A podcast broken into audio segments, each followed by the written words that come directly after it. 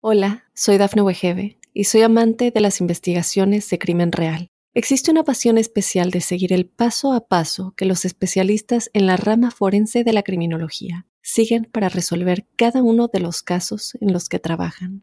Si tú, como yo, eres una de las personas que encuentran fascinante escuchar este tipo de investigaciones, te invito a escuchar el podcast Trazos Criminales con la experta en perfilación criminal, Laura Quiñones Orquiza en tu plataforma de audio favorita.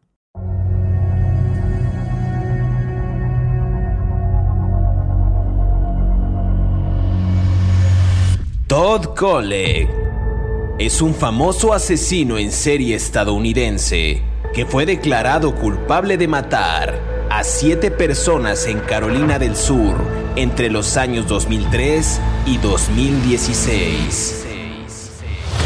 Nacido en Florida y criado en Carolina del Sur y Georgia, Todd tuvo una infancia problemática, lo que según expertos deformó su psique y lo convirtió en un despiadado ser humano.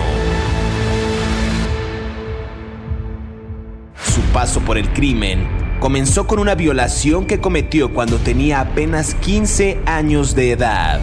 Secuestró a una niña de 14, la ató y la llevó a su casa, la violó y después amenazó con matarla si ella le contaba a alguien sobre el crimen. Debido a ello, fue enviado a la cárcel por 15 años. Fue liberado de la prisión en el año 2001 y se creía que la educación que recibió en la prisión había cambiado sus formas y lo habían convertido en una mejor persona. Sin embargo, las autoridades no podrían estar más equivocadas. Todd Colleck mató una y otra vez.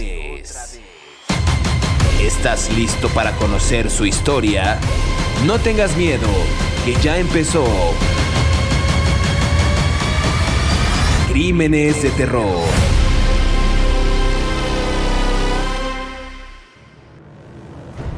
Bienvenidos a Crímenes de Terror si aún no te has suscrito al podcast, oprime el botón de seguir en la plataforma en la que nos estés escuchando, ya sea en Spotify, iHeartRadio, Amazon Music o Apple Podcast. Así, podrás recibir cada sábado la notificación de un nuevo episodio de Crímenes de Terror. En esta ocasión en el podcast hablaremos de Todd Coller, un asesino en serie de Spartanburg, Carolina del Sur, conocido por dispararle a siete personas y mantener cautiva a una mujer en un contenedor de envío en su propiedad. Así es como lo escuchó. Tras su captura, Todd confesó haber matado a otra pareja, Johnny Coxey y Megan McCrub Coxey, y la policía descubrió más tarde sus cuerpos en su propiedad. Eh, le dijo a la policía que fueron contratados para limpiar sus propiedades de alquiler, pero cabe mencionar que ambas personas nunca, nunca fueron encontrados sus pies y estos pues nunca se recuperaron. Un hombre acusado con cargos de secuestro, agresión sexual y asesinato y sentenciado a siete cadenas perpetuas. De este personaje hablaremos el día de hoy y para entrar en detalle y comenzar a hablar de este asesino, quiero darle la más cordial bienvenida a mi colega David Orantes, quien semana a semana ya saben que nos brinda detalles puntuales sobre estos asesinos en serie. ¿Qué tal David? ¿Cómo estás? Bien, eh, vamos a hablar de un caso muy interesante. No hemos hablado mucho de casos de la costa este, eh, pero este, este señor Todd Collep es particularmente significativo, aunque no, no empezó llamándose así, su nombre era otro, pero um, es un tipo con una personalidad muy agresiva desde muy niño y con una profunda perturbación mental desde la infancia, ¿no? Entonces, este, como yo siempre me repito que parezco disco rayado, uh, infancia es destino, ¿no? Y en este caso hay una serie de elementos que son muy importantes de analizar para poder entender lo que después pasó, ¿no? En su vida de perturbación y de, y de, y de crimen, ¿no? Totalmente. Cuando mencionaste la semana pasada hablar sobre este asesino en serie lo que pude leer de él e investigar me pareció realmente aterrador. La gente que nos escuche se va a impactar por mucho de lo que acabas de comentar ahorita de su, de su infancia tan traumática, perturbada y lo que comenzó siendo una clara señal de que este sujeto, Todd Colleck, se convertiría pues en un asesino en serie. Todo apuntaba a eso por todas las actitudes que tuvo. Nació el 7 de marzo de 1971 en Fort Lauderdale, en Florida, hijo de Regina y William Samsell. Sus padres, cabe mencionar que tuvieron un matrimonio problemático justamente y se divorciaron cuando él todavía era un bebé. Durante muchos años después de eso, Todd no tuvo contacto eh, con su padre biológico y su madre se casó con otro hombre cuando tenía Todd, tres años, y su padrastro, digamos que legalizó su adopción en 1976. Aquí hay una relación extraña y un, y un, y un tanto eh, legítima en cuanto al desagrado o disgusto que tenía este, este pequeño de pues, convivir con una persona que no era su padre, es decir, convivía con el padrastro y no, digamos que no le caía bien porque como resultado de esa riña o esa rencilla lo golpeaba mucho, o sea, quizás lo reprendía mucho, lo golpeaba mucho y no tenía una buena relación con él. Y la madre David se divorcia de él, pero termina casándose con el mismo hombre también dos veces, o sea, otra vez. Sí, eh, eh, yo no sé, mira, hay una cuestión aquí muy importante. Eh, Todd Collep quería ah, tener un vínculo afectivo con su padre. ¿no? Con su padre biológico. El padre biológico estuvo ausente de su vida por años, no lo vio durante ocho años. yo creo que es muy importante que cuando una persona se divorcia se haga también responsable del afecto de los hijos. O sea, los problemas que tienes con los padres no, con la mujer o con el padre del chamaco son completamente diferentes a los que puedes tener con el hijo, ¿no? O sea, el niño no es consciente de todas las situaciones que pueden pasar en la mente de un adulto. Entonces a mí me da la impresión de que cuando uno se divorcia, uno tiene que crear vínculos afectivos con el hijo, reforzarlos, porque tú no sabes el efecto que puede tener en, el, en un trauma para un chamaco tan pequeñito, una una separación, ¿no? De repente estoy sin padre, mi mamá se casa con otro señor que además es una persona agresiva, o sea, una serie de, condicionantes que te van poniendo en una disposición a ser alguien agresivo contra el mundo, ¿no? Dan es así que desde los nueve años Todd Collep ya iba a terapia psicológica en la, en la escuela, en la primaria, porque era un muchachito agresivo con otros compañeros de la escuela.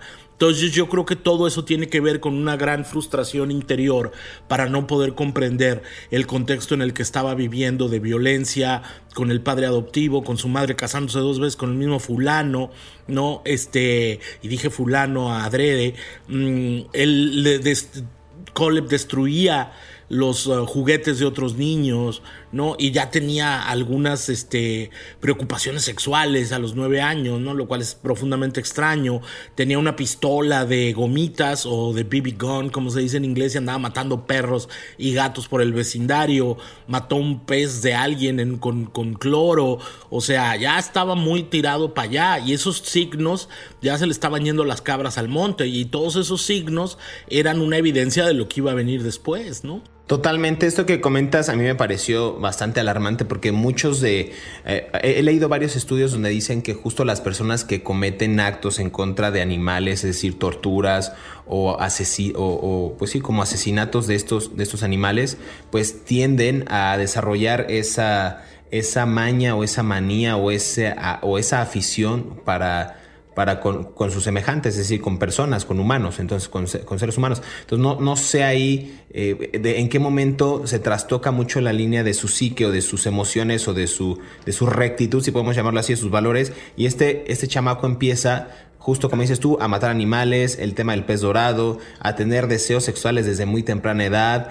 Eh, insisto, su padre también creo que fue una una, pues quizás una influencia bastante mala para él porque él estaba obsesionado con las armas, tenía varias novias el, el padre, entonces también no sé si ahí por lo mismo de que la madre pues no le gustaba mucho las actitudes del, del padre, lo llevó de regreso con, con, ella y le pues como que le hizo algunas eh, excusas o le mintió para que no, no viera a su padre, a su padre biológico. Aquí hay algo interesante que comentabas tú de, de que a muy temprana edad comenzó con estas con estos malos pasos. Todavía, todavía era un adolescente en 1986 cuando él decide secuestrar y violar a una niña que era un año menor que él. O sea, la víctima era una niña de 14, años. Y eso a mí me parece alarmante. ¿En qué, ¿En qué cabeza podría caber? Bueno, en la de este chico, evidentemente, que, que, secuestra a una niña de 14 años en su casa, la ata con una soga, eh, la, la violó brutalmente, la amenaza aún más digamos, con esta muerte espantosa que ella podría tener si le cuenta a los demás lo que hizo con, con ella. Entonces,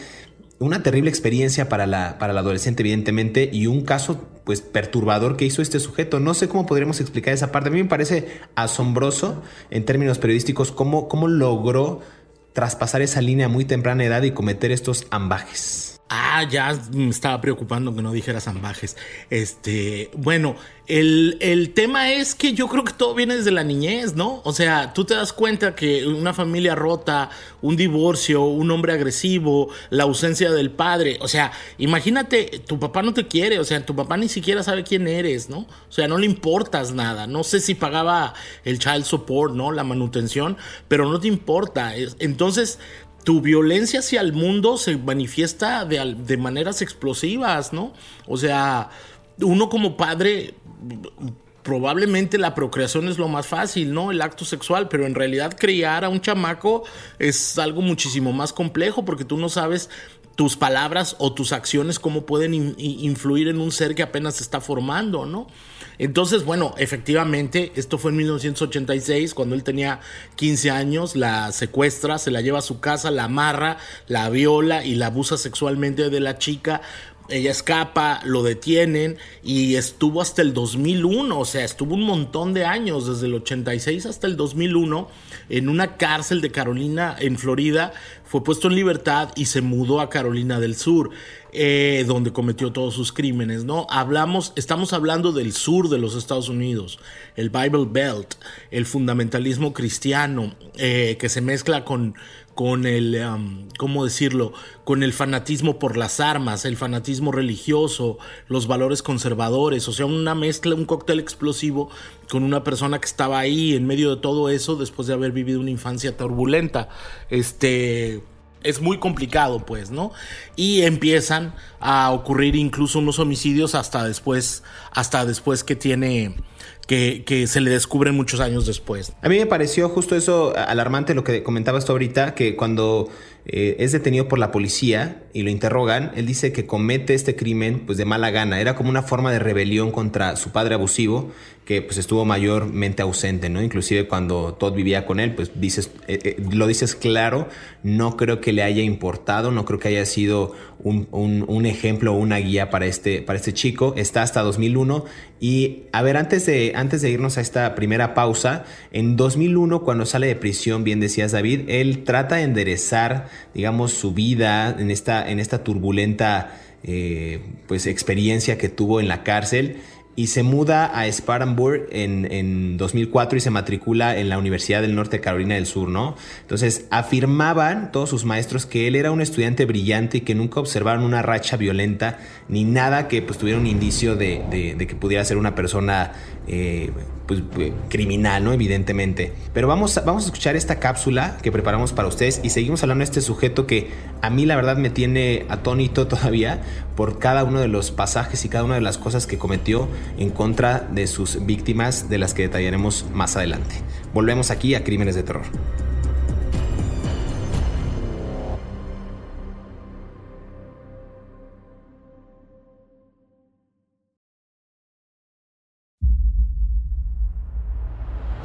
Estos son 5 datos perturbadores de Todd College. Número 1. Los problemas en el hogar causaron que Todd creara conflictos en la guardería.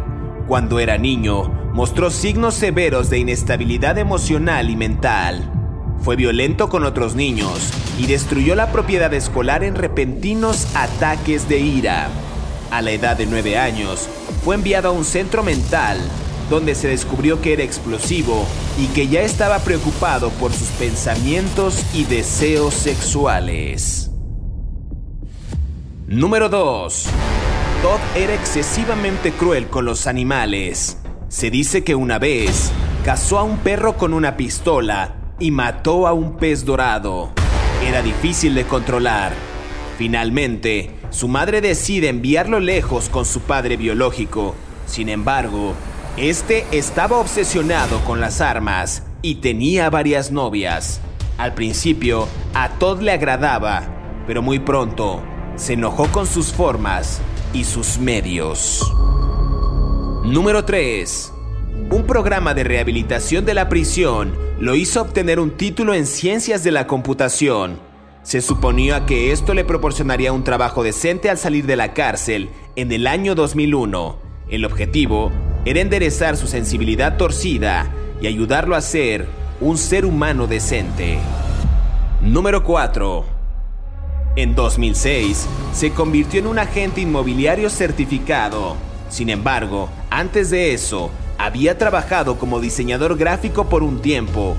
Compró una casa cerca de Moore y con su intelecto superior a la media y su aguda presencia mental, logró establecer un buen negocio inmobiliario.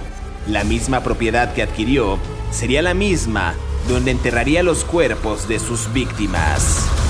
Número 5.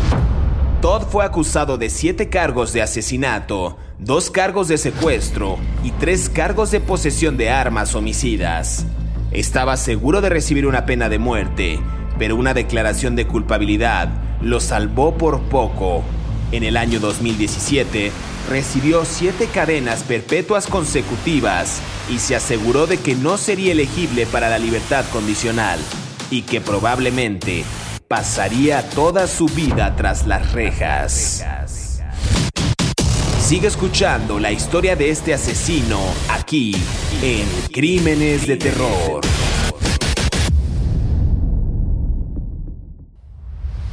Regresamos a Crímenes de Terror. Estamos conversando acerca de Todd College, un personaje con muchos claroscuros, un chico que en su momento tuvo una infancia perturbada con un padre que pues prácticamente estuvo ausente. Su madre se juntó con un pues, con una pareja, tuvo una pareja que en este caso era el padrastro de Todd, muy agresivo. Eh, la madre se casa dos veces con, con este sujeto.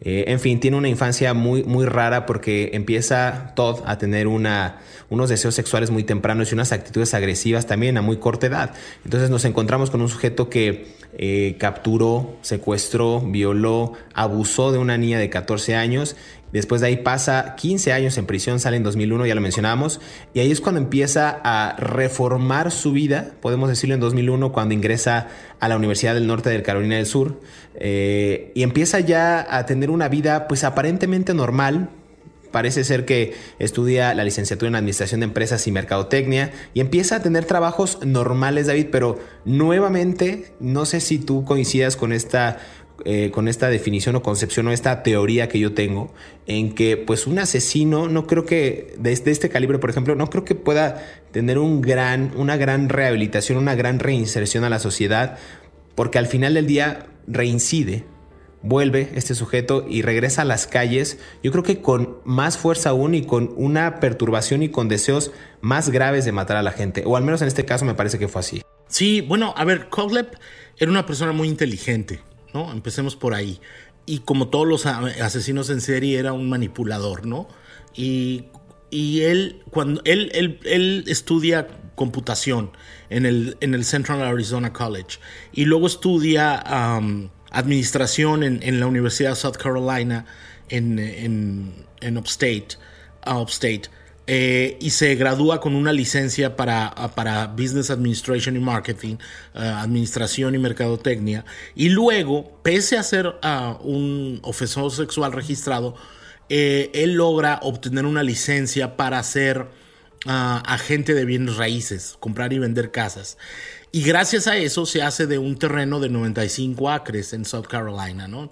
Carolina del Sur es un estado boscoso, semirural, con muchos senderos y muchos caminos, es fácil perderse.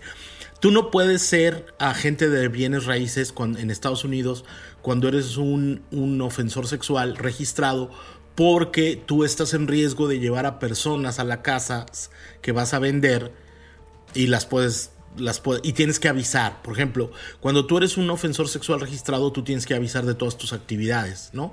La policía tiene que saber todo el tiempo en dónde vives, en dónde trabajas. Eh, los ofensores sexuales registrados en Estados Unidos, por ejemplo, no pueden abrirle la puerta a los niños el día de, de, de Halloween. Eh, no, el día del niño no pueden ir a los parques, o sea, tienen unas cosas, serie de condiciones. Y entre esas múltiples condiciones hay empleos que ellos no pueden hacer. Uno de esos empleos es ser agente, agente de bienes raíces.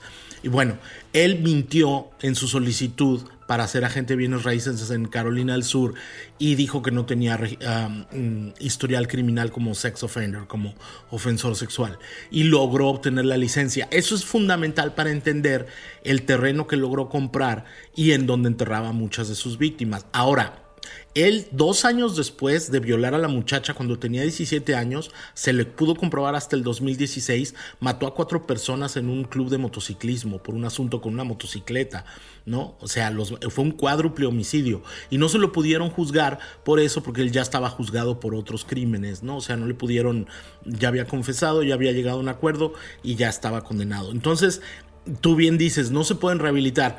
Yo tampoco creo que se puedan rehabilitar. Es muy complicado y la sociedad tiene que seguir un proceso muy, muy cercano sobre cómo funcionan estas personas después. Desafortunadamente en nuestros países en Latinoamérica, este, este tipo de ofensores sexuales, cuando salen libres, pues ve tú a saber lo que sucede. En Estados Unidos hay sistemas más sofisticados para seguirlos y él logró violarlos. ¿No? Para poder, para poder, eh, valga la redundancia, valga la expresión, él logró violarlos para poder cometer sus crímenes, ¿no? Sus asesinatos. Lo hablabas justo en el episodio pasado de Crímenes de Terror, que decías, bueno, es que un asesino no se va a presentar y decir, ah, hola, mucho gusto, soy Todd Colleague y soy un agresor sexual, ¿no? O soy un asesino en serie, soy, o maté a cuatro personas en un, en un, este, pues en un homicidio múltiple en, en, una tienda de, bicicletas o de motocicletas, ¿no? Entonces es, es complicado y aquí justo Cherry Lawrence recoge uno, uno de los periódicos en Estados Unidos, uno de los mejores amigos de Todd en los años universitarios, él decía que pues, Todd parecía una persona decente y que le resultaba difícil creer que alguna vez pudo haber cometido los crímenes tan atroces por los que fue condenado. Decías tú también que en 2006 se convierte en agente inmobiliario certificado.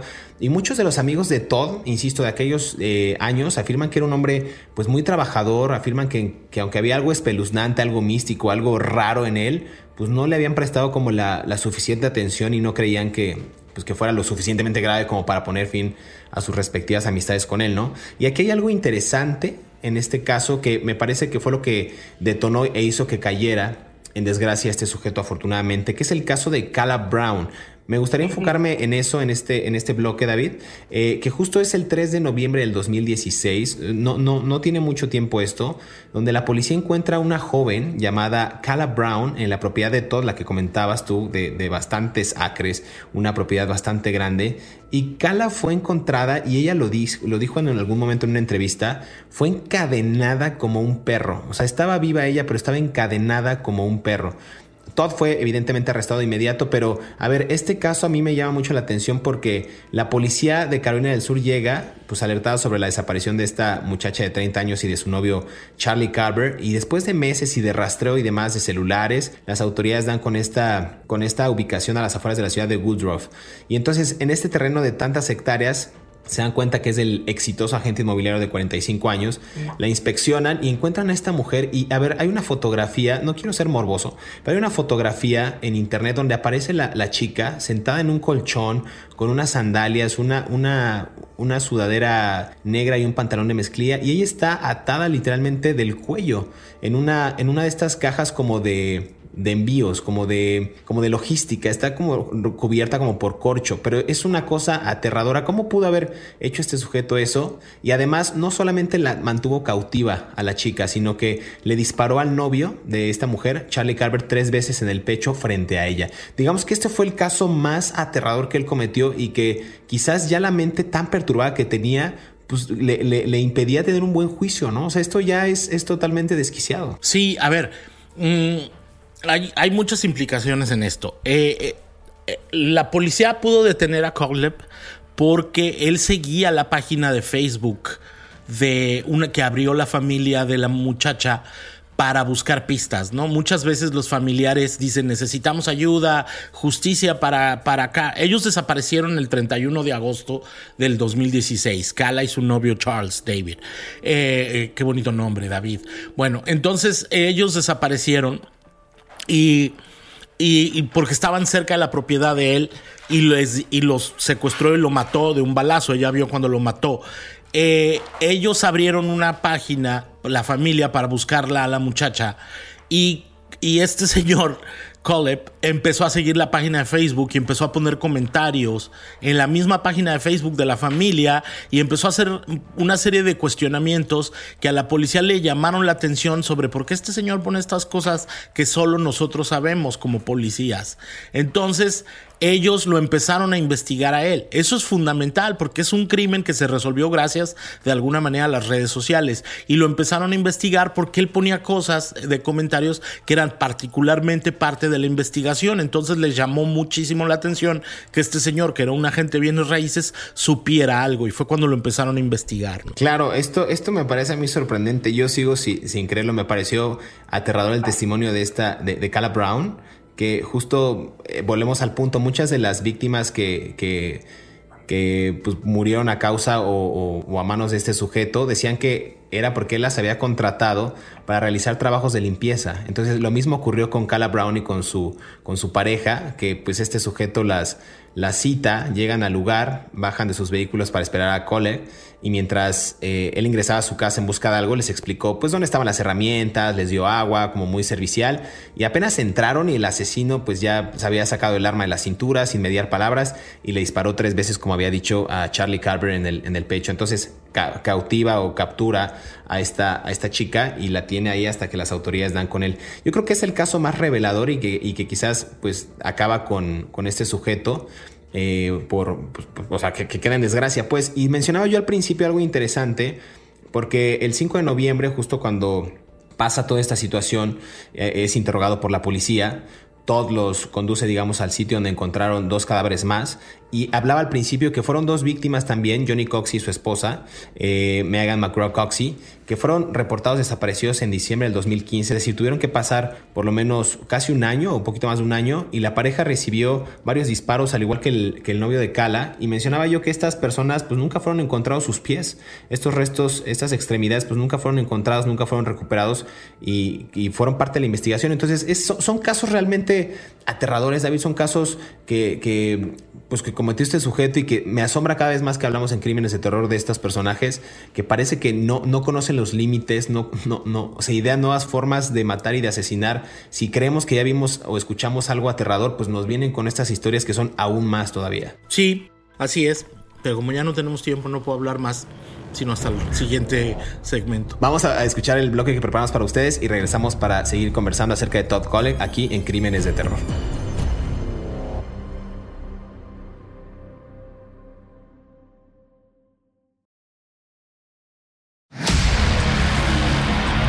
La revelación más impactante hecha por Todd Colleck fue sobre la serie de asesinatos que tuvieron lugar en el año 2003. El 6 de noviembre de ese año, cuatro personas fueron asesinadas a tiros en una tienda de motocicletas en Chesney, Superbike Motorsports. Las cuatro víctimas eran empleados de la tienda y recibieron varios disparos. El asesino Todd Colleck, por supuesto. Sigue escuchando la historia de este asesino aquí en Crímenes de Terror.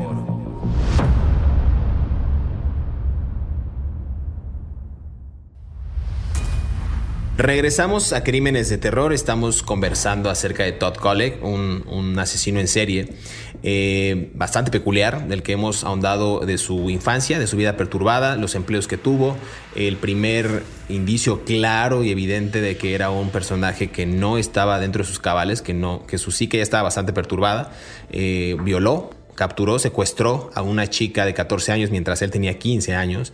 Eh, después cometió, estuvo 15 años en cárcel, sale hasta el 2001 y empieza una vida normal, pero pasan algunos años y vuelve, reincide en sus crímenes de terror, David. Hablamos del caso de Cala Brown, pero hay otros casos como el que decía yo de Johnny Cox y su esposa, a los que pues igual asesinó de unas, de unas formas eh, crueles, bastante turbias y este sujeto, decíamos, yo no creo que pueda o que, haya, que, haya sido tan tratado tan bien en la cárcel, me refiero a, tener una buena reinserción social y reincide y cada vez con, con, este tipo de crímenes que parece que no tienen, no tienen fin y son cada vez más, más, más aterradores. Sí, a ver, mm, Carla Brown es, es muy importante esta chica porque ella ella le, le declaró al FBI, ella estuvo más de dos meses encerrada en ese contenedor, ¿no? Esa caja de envíos, como tú dices, que, es un contenedor de, con, de metal afuera y con madera dentro, con cualquier otro recubrimiento. Es estas cosas que vemos en los barcos de carga, ¿no? ¿No? Y hay de muchos tamaños dependiendo de lo que quieras mandar. Eh, ella dijo en repetidas ocasiones que cuando estaba cautiva, amarrada con esa cadena como, como un perro al cuello, no, no estoy siendo gráfico ni cruel, simplemente así era, eh, él, ah, presumía que la cantidad de crímenes, porque me imagino que en algún momento establecían algún tipo de conversación, ¿no? Y él le, le presumió que tenía triple digits, ¿no? Eh, dígitos triples en cuanto a personas que había asesinado. Entonces, eh, Colbert fue um, condenado por siete homicidios, si mal no recuerdo. Pero yo, si él presumía eso, probablemente hay más. De hecho, fíjate, cuando él ya estaba detenido, él, él, le mandó una carta a un periódico, al Herald Journal, donde le dijo, sí, hay más de siete ¿no? Intenté decírselo a los investigadores y se lo dije al FBI, pero no me hicieron caso. No es un problema de suma, es un problema de multiplicación. Eh, no, este, en este punto, dijo cuando estaba haciendo en esa carta, cuando ya estaba en la cárcel, no veo ninguna razón para darles números o ubicaciones. O sea, él ya sabía que había matado a más de siete personas, pero no se iba a incriminar, ¿no? Y entonces mandó esta carta al FBI donde tangencialmente o explícitamente, como lo quieras leer, admite que mató a más de siete personas, que nunca las vamos a poder localizar porque él no ha querido hablar hasta ahora de esos crímenes, ¿no? Eh, me parece, sí, claro que sí. y quizás una de las revelaciones más impactantes también, ya lo decías tú anteriormente, fue el de estos asesinatos que tuvieron lugar en el año 2003, el 6 de noviembre para ser eh, precisos, donde cuatro personas fueron asesinadas a tiros en esta tienda de motocicletas en Chesney, Superbike Motorsports, que fueron cuatro víctimas que eran empleados de la tienda y que recibieron varios disparos. Entonces, según las autoridades, Todd confesó los crímenes frente a su madre y su padrastro, justo después de cuatro horas de estar bajo custodia. Quizás este caso, que tenía varios años también en investigación, me parece, eh, lo admite finalmente este sujeto y como bien comentas, quizás en su haber hubo más y nunca, nunca se supieron o nunca se van a saber porque no ha querido admitir. También a finales del año 2016 la policía pues también busca conexiones de Todd Cole con más homicidios cuando afirmó haber matado a estos personajes que te había comentado en la tienda y fue acusado de siete cargos de asesinato, dos cargos de secuestro y tres cargos de posesión de armas homicidas.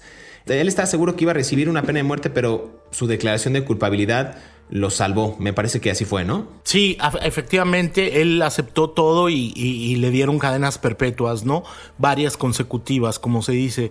Eh, hay algo que a mí me llama mucho la atención en el homicidio del Motor Superbike, eh, del este lugar donde se corren motocicletas, de la pista de carreras, ¿no? Ahí mató a cuatro personas, Chris Shepard, Scott Pander, Brian Lucas y una chica Beverly Guy. Eh, ¿Sabes por qué los mató? Porque se burlaron de él.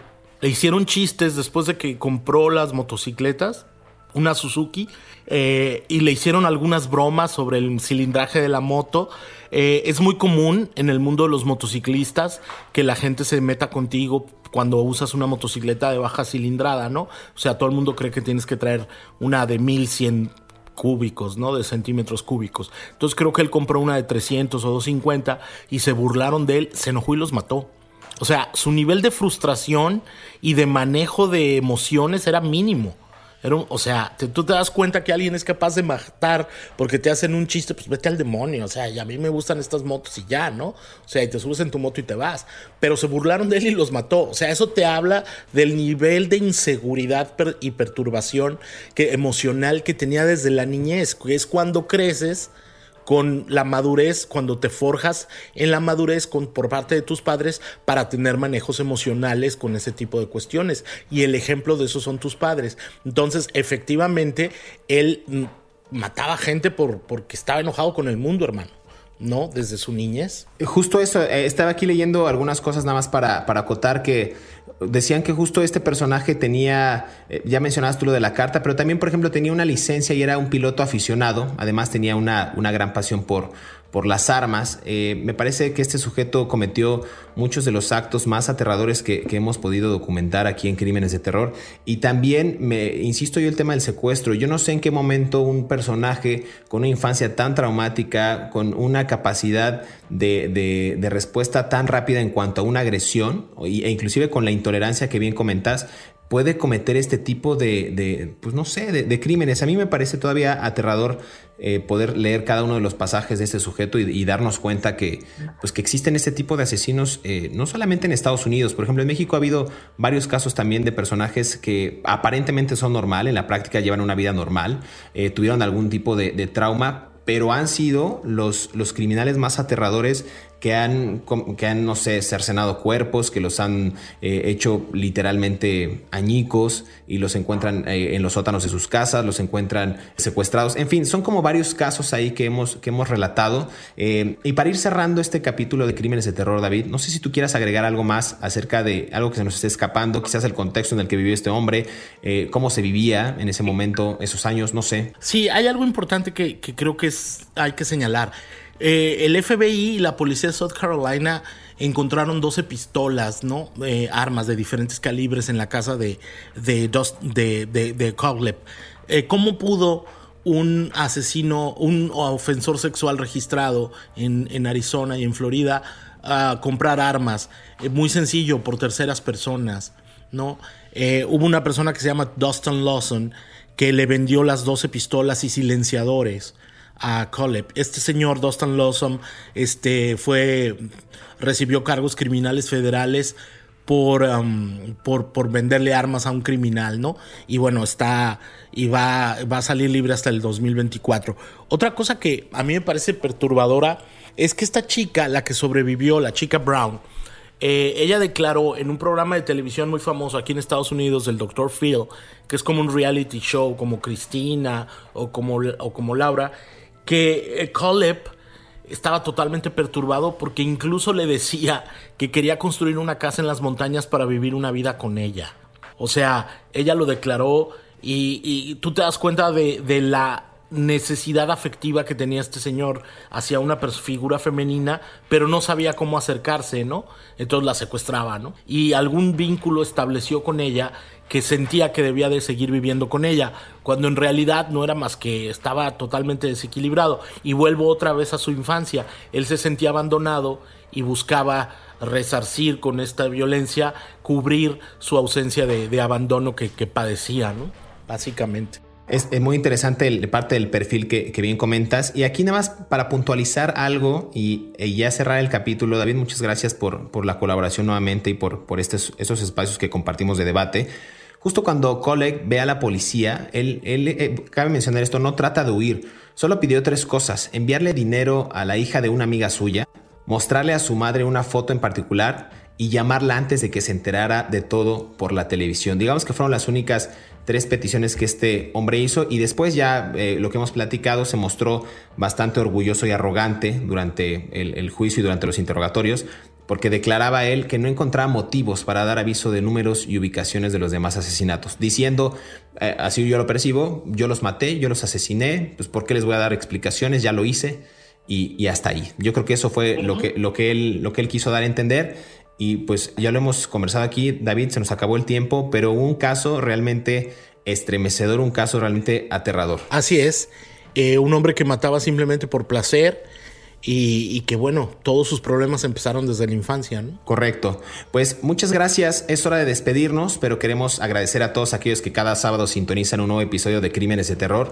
Recuerden que estamos leyendo sus comentarios a través de las redes sociales de Mundo Hispánico y a través de nuestras cuentas personales. Recuerden también que pueden repetir este podcast cuando quieran y a la hora que quieran. Y no olviden activar el botón de seguir en la plataforma en la que nos estén escuchando, justo para que les llegue la notificación del próximo episodio y sean los primeros en disfrutar de estas aterradoras historias. Hasta pronto, nos escuchamos en el próximo episodio de Crímenes de Terror.